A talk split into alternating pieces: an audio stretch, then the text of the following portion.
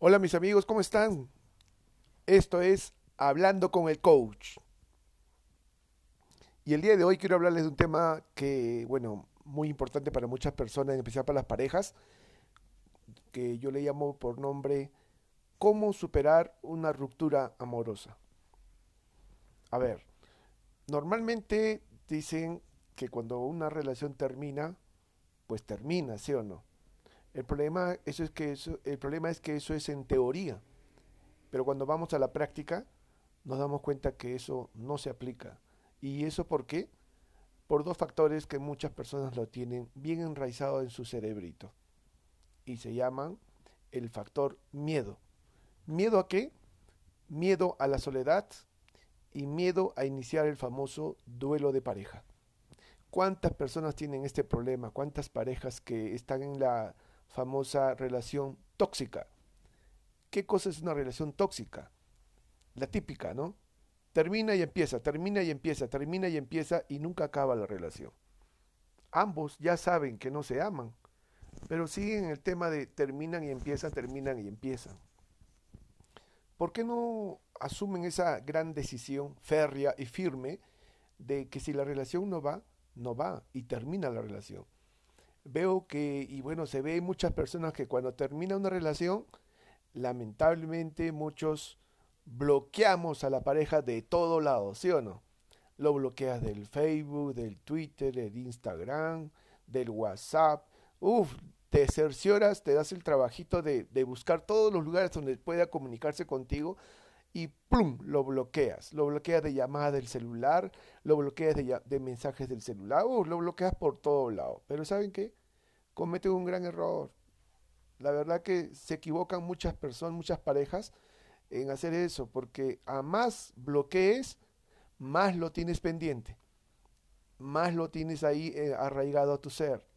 Hay un lugar donde nunca lo vas a poder bloquear, y ese es en tu corazón. Así que no nos engañemos. Les digo algo, mientras una persona o una pareja bloquee más a su, a su ex, como le pueda llamar, es porque te duele. Y el dolor emocional del corazón es normal. Mira, todo el mundo pasa por un proceso del dolor. Por eso le llaman los psicólogos el famoso duelo de pareja. Duelo. Es como, como cuando muere un familiar tuyo muy cercano. Se murió, se fue y ya no va a estar nunca más con nosotros.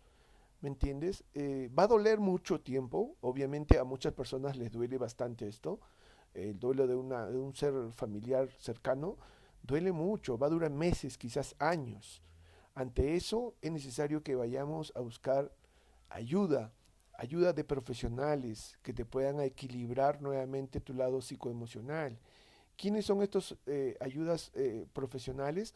Pues bueno, cuentas con un psicólogo, tienes ahí un coach, tienes ahí un pastor, un sacerdote o por último un mentor.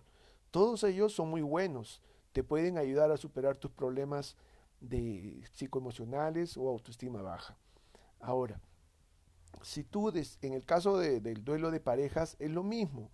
Es como que la pareja, si tú sí sabes muy bien, ya agotaron, ya agotaron todos los medios necesarios, ya se dieron muchas oportunidades y la relación se ha vuelto ya insostenible, en la cual todo es peleas, todo es insultos, celos enfermizos, y bueno, ya eso sí es asfixiante para muchas parejas. Si es así tu caso, bueno, te voy a decir algo ya no tiene reparo esto, tienes que tomar una decisión porque también te merece ser feliz y también merece ser feliz la otra persona. Y ya se dieron cuenta que ambos no pueden ser felices, ah, de una vez tomar, tomar decisión y empezar su famoso duelo de pareja. Ya te dije, el duelo es sinónimo de dolor. Tienes que ser tan valiente, seas hombre o mujer, de tomar esa, eh, ajustarte a ese dolor, que va a durar mucho tiempo, va a durar mucho tiempo, pero tampoco no te concentres en ello. Dedícate pronto a hacer otras actividades que no hacías antes o actividades que has postergado por una relación. Entonces eh, yo sugiero que también asistas a lugares donde no asistías con esa pareja, porque a veces somos tan masoquistas que asistimos a lugares donde sí asistíamos eh, con esa pareja y obvio pues que te va a traer recuerdos. Ya no vayas a ese cine donde ibas, ya no vayas a ese restaurante donde ibas.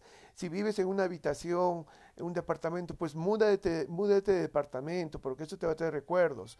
Bota todas las cosas que te recuerden a esa pareja, eh, peluches, eh, regalos, cartas, tarjetas.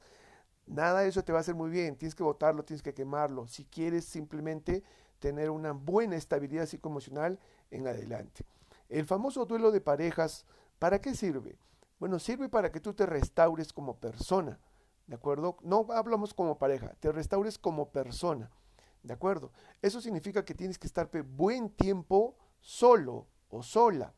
El problema es que muchas de las parejas tienen el factor número dos, que es el miedo, miedo de pronto a la soledad.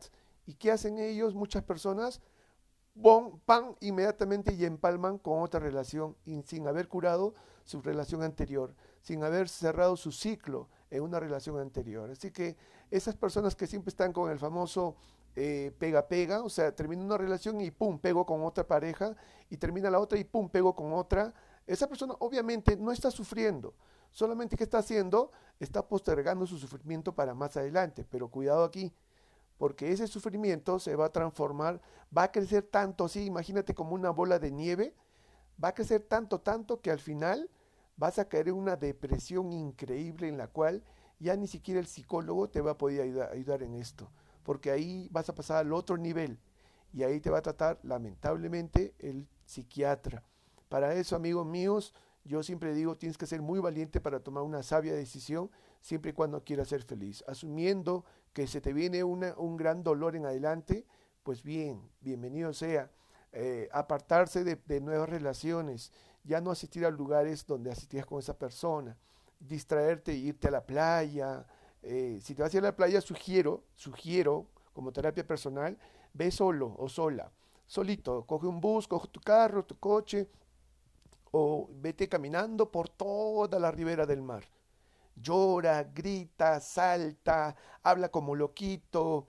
Y bueno, si quieres desfogarte ya, pues desfógate ahí, cómprate una botella de vino, desfógate, ¿no? Con una botella ya y conversate solo, háblale al mar, llora todo lo que puedas, desahoga todo lo que tenías comprimido ahí.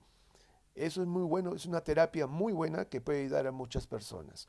Ahora, ten cuidado con iniciar nuevas relaciones, porque cuando una persona está pasando por un dolor de pareja, un duelo de pareja, eh, si te vas a sentir pues despechada, estás inmune, siempre va a venir un hombre, una mujer que va a querer abrazarte, querer estar contigo, eh, de pronto te va a mostrar su cariño, su aprecio, se va a ser solidario contigo. Entonces ahí como que confundimos los roles porque estamos tan susceptibles que inmediatamente caemos en las garras de esa otra persona, que quizás esa persona no, tuvo esa mala intención, pero caemos y de pronto comenzamos a besarnos, nos, nos comenzamos a abrazar eh, y de pronto tienen sexo, ojo, aclaro, tienen sexo, no hacen el amor por si acaso, porque hacer el amor es cuando tú verdaderamente sientes amor por esa persona. El problema es que si caes en ese tema de esa decepción amorosa anterior y caes con otra persona, pues eh, eso no es hacer el amor, eso se llama sexo. Ese es otro gran problema que otras personas también tienen. ¿De acuerdo? Entonces, bueno, tómenlo muy en cuenta esta pequeña, pequeño podcast para cada uno de ustedes. Mi nombre es de, yo soy su gran amigo, el coach Denis Tapia.